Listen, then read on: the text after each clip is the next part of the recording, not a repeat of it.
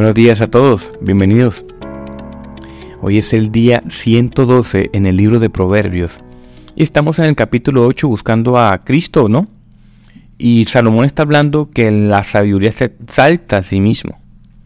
Y nosotros hemos entendido e interpretado estos últimos años y siglos que es Cristo el que se está reflejando acá, ¿verdad? Los, el carácter, el temperamento, los atributos de Cristo, ¿no? Hemos venido meditando en ello. Y el Proverbios 8:18 dice, conmigo están las riquezas y el honor, la fortuna duradera y la justicia. Mm. Yo meditaba en este verso y ¿saben? Yo decía, conmigo están las riquezas y el honor. La palabra clave hoy es cabot, hay honor, gloria, riqueza. Y una de las cosas que más se nos vende en el mundo del marketing, en el mundo de redes sociales, en el mundo incluso de la fe cristiana, muchos promueven una vida exitosa y de riquezas.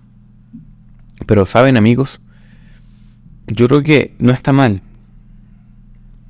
Quizás si el Señor te dijo a tu congregación, al pastor de la congregación, no, hoy, hoy estamos en una temporada de abundancia para la iglesia. Eso puede pasar, claro que sí. Pero cuando pasan años y siempre predicas lo mismo acerca de riquezas, riquezas, riquezas, ya la cosa es como sospechosa, ¿no? Lamentablemente nosotros como iglesia hemos dado un mal testimonio. Muchos se han equivocado, muchos han, se han rendido al mal dinero y han trasquilado la iglesia, han dado mal testimonio. Lamentablemente es así. Y meditaba en ello, pero esta mañana más aún, ¿en qué sentido? En que cuando yo leía Jesús, cuando yo mismo tomé mi Biblia y comencé a leerla, yo me di cuenta de que Jesús hacía afirmaciones difíciles y muchas veces incluso lo contrario a que mi predicador en ese entonces me enseñaba. Parece todo lo contrario lo que está diciendo el predicador versus lo que dice Jesús en mi Biblia. Porque fíjate, la palabra dice así, conmigo están las riquezas y el honor, la fortuna duradera y la justicia. Y tú dirás, claro, con Cristo tenemos todo esto, riquezas y honor privilegio, puestos de trabajo, todo. Yo puedo dar una enseñanza tranquilamente así. Pero cuando yo conecto esto con Jesús, mira lo que me dice Mateo 16, 24, 26. Entonces Jesús dijo a sus discípulos, si alguno quiere venir en pos de mí, nieguese a sí mismo, tome su cruz y sígame. Este pasaje aparece en todos los evangelios. Versículo 25, porque todo el que quiera salvar su vida la perderá, y todo el que pierda su vida por causa de mí la hallará. ¿Por qué? ¿Qué aprovechará el hombre si ganare todo el mundo y perdiere su alma? ¿O qué recompensa dará el hombre por su alma?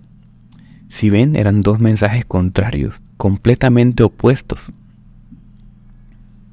O sea, la cruz no se trataba de una ceremonia religiosa, ni una tradición, ni sentimientos espirituales, ni sentirse bien.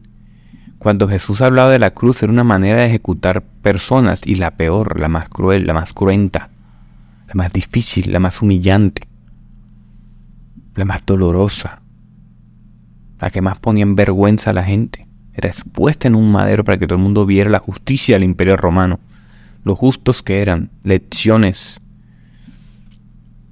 Pero Jesús está diciendo aquí, en el proverbio, el honor está conmigo, el honor está en morir.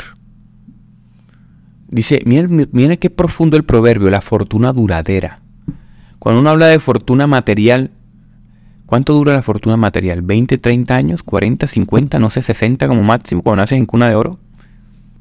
La justicia en quién se ve en Cristo. Pero Cristo está diciendo, entrega tu alma. ¿De qué te sirve ganarte el mundo entero si tu alma se perdió?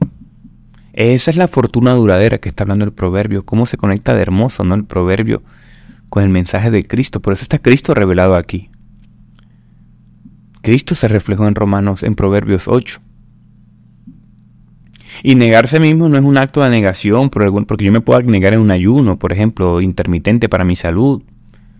Yo puedo hacer una negación con propósito ocasionalmente por cosas, por actividades. Negarse mismo tiene una implicación más, porque Cristo está diciendo, entrega todo tu ser. Y además entrégame toda tu voluntad. Es diferente la abnegación. El día conversaba con un amigo que tiene muchas capacidades, y bueno, hemos estado conversando con él para que hagamos algunas actividades eternas. Yo le hablo de actividades eternas es Mira, escribir para la iglesia, enseñar para la iglesia, servir a la iglesia. Estás aportando al mundo eterno.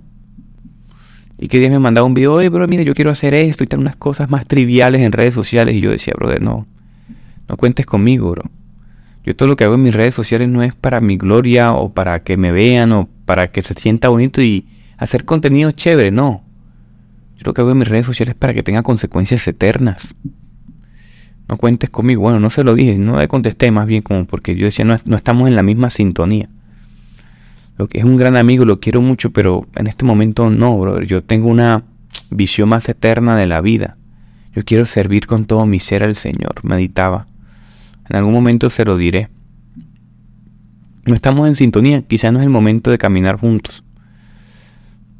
Así pasa con muchas personas a nuestro alrededor. No es dejar de hablarles o quizás esta persona no me conviene en mi vida, pero estamos en dos etapas diferentes. Yo quiero entregarle mi vida a Cristo completa. Todo mi ser. De nada sirve el dinero, los logros académicos, los logros materiales. Eso no. Vas a morir a ello cuando tengas a Cristo en tu corazón. Y sabes qué es lo mejor, que esto no es un acto de negación y de supresión, esto te da libertad. Eres libre y efectivo. Miren, entregar todo nuestro ser, decía C.S. Lewis, una gran amiga ayer compartía el último párrafo de mero cristianismo de C.S. Lewis. ¿Y cómo conecta de lindo? Mira lo que dice. C.S. Lewis dice, miren, entreguen su ser completo. Perder su vida es salvarla, sométanse a la muerte, pero la muerte de sus ambiciones, de sus deseos favoritos del día, la muerte, eh, la muerte de sus cuerpos. Sométanse con todas las fibras de su ser y encontrarán vida eterna. No se guarden nada. Nada que no haya muerto en ustedes resucitará entre los muertos. Búsquense ustedes mismos y encontrarán a lo largo odio, soledad, depresión, desesperación, furia, ruina y decadencia. Busquen a Cristo y encontraréis con Él todo lo demás. Lewis no está citando el pasaje, pero está, referenciando lo mismo que está diciendo Jesús aquí. E, e, eso es lo que más me encantaba de Lewis, que él no hacía nada nuevo, nada original que nadie haya dicho que nadie, que nadie haya hecho antes, ni haya dicho antes. Él estaba diciendo lo mismo que decía Jesús con otras palabras, pero lo hacía muy original.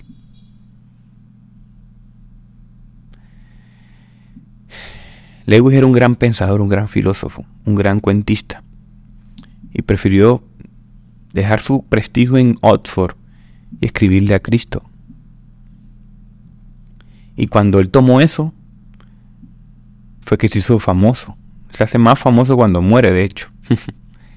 y de para quién es la gloria, sus escritos para quién es la gloria, para Cristo. Eso es su trabajo bien.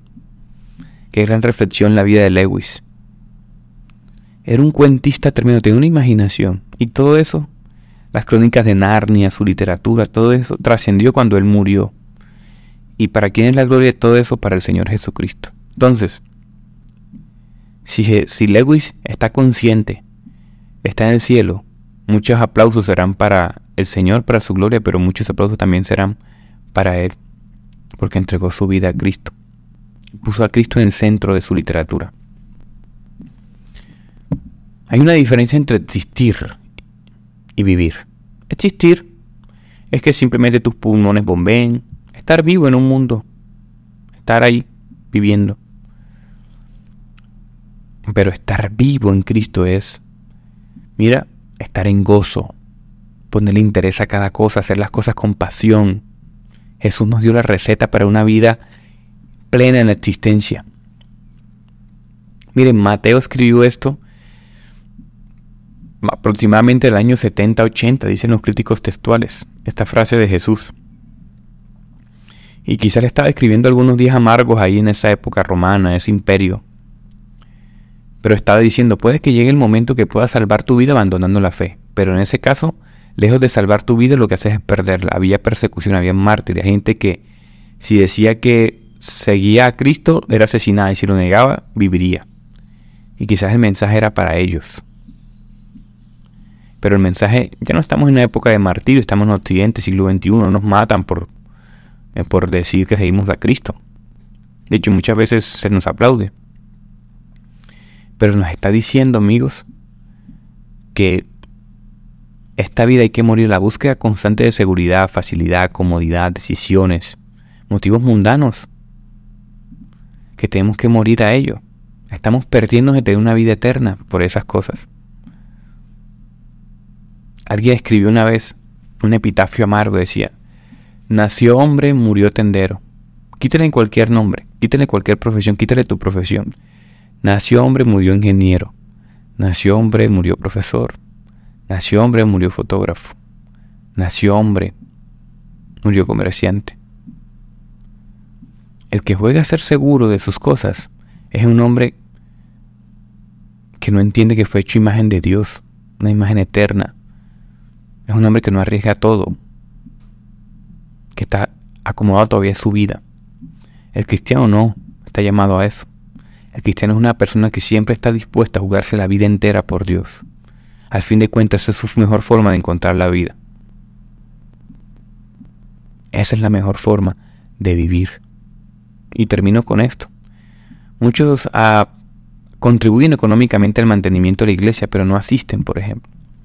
Muchos aman al Señor y dicen, sí, el Señor, el Señor, pero viven sus vidas demandando las cosas materiales, demandando la seguridad de sus familias, teniendo todo bajo control como ellos les parece. Y la mejor forma de nosotros poder servir a la iglesia de Cristo por la que murió Cristo Jesús es la única donación aceptable, mejor dicho, es que podamos hacer una vida completa en Cristo Jesús. No hay sustituto, no hay una ofrenda que puedas pagar. Ninguna otra cosa vale, es tu vida completa la que tienes que servir y entregarle al Señor. Medita en eso hoy. Amén. Vamos a orar. Gracias, mi Dios, nuevamente por tu palabra nos confronta, Señor. Qué bueno que podamos ir a ella. Ayúdanos a ir a ella todos los días. Ayúdanos a exponernos a la cruz, a ponernos, Señor, a tu palabra. Tu palabra es la que da vida, Señor. Ayúdanos a ello. Ayúdanos a ser conscientes de esa vida trascendental. Ayúdanos, Señor, a no vivir en los afanes de la vida, Señor. Ayúdanos a tomar decisiones. A esos que están a punto de tomar decisiones trascendentales en su vida, Señor, a tomar empleos. Ayúdanos a entender, Señor, que lo más importante eres tú que si algo se pone en juego, Señor, entre nuestra vida, nuestros afanes y Cristo, seas tú nuestra prioridad, Señor. Ayúdanos a ponerte de prioridad porque los afanes de la vida, Señor, nuestros planes y nuestros proyectos, permeados quizás por la cultura, Señor, por, por los movimientos filosóficos actuales, nos distorsionan tu mirada ti. Ayúdanos a verte completo, Dios. Te lo pedimos en esta mañana. Amén.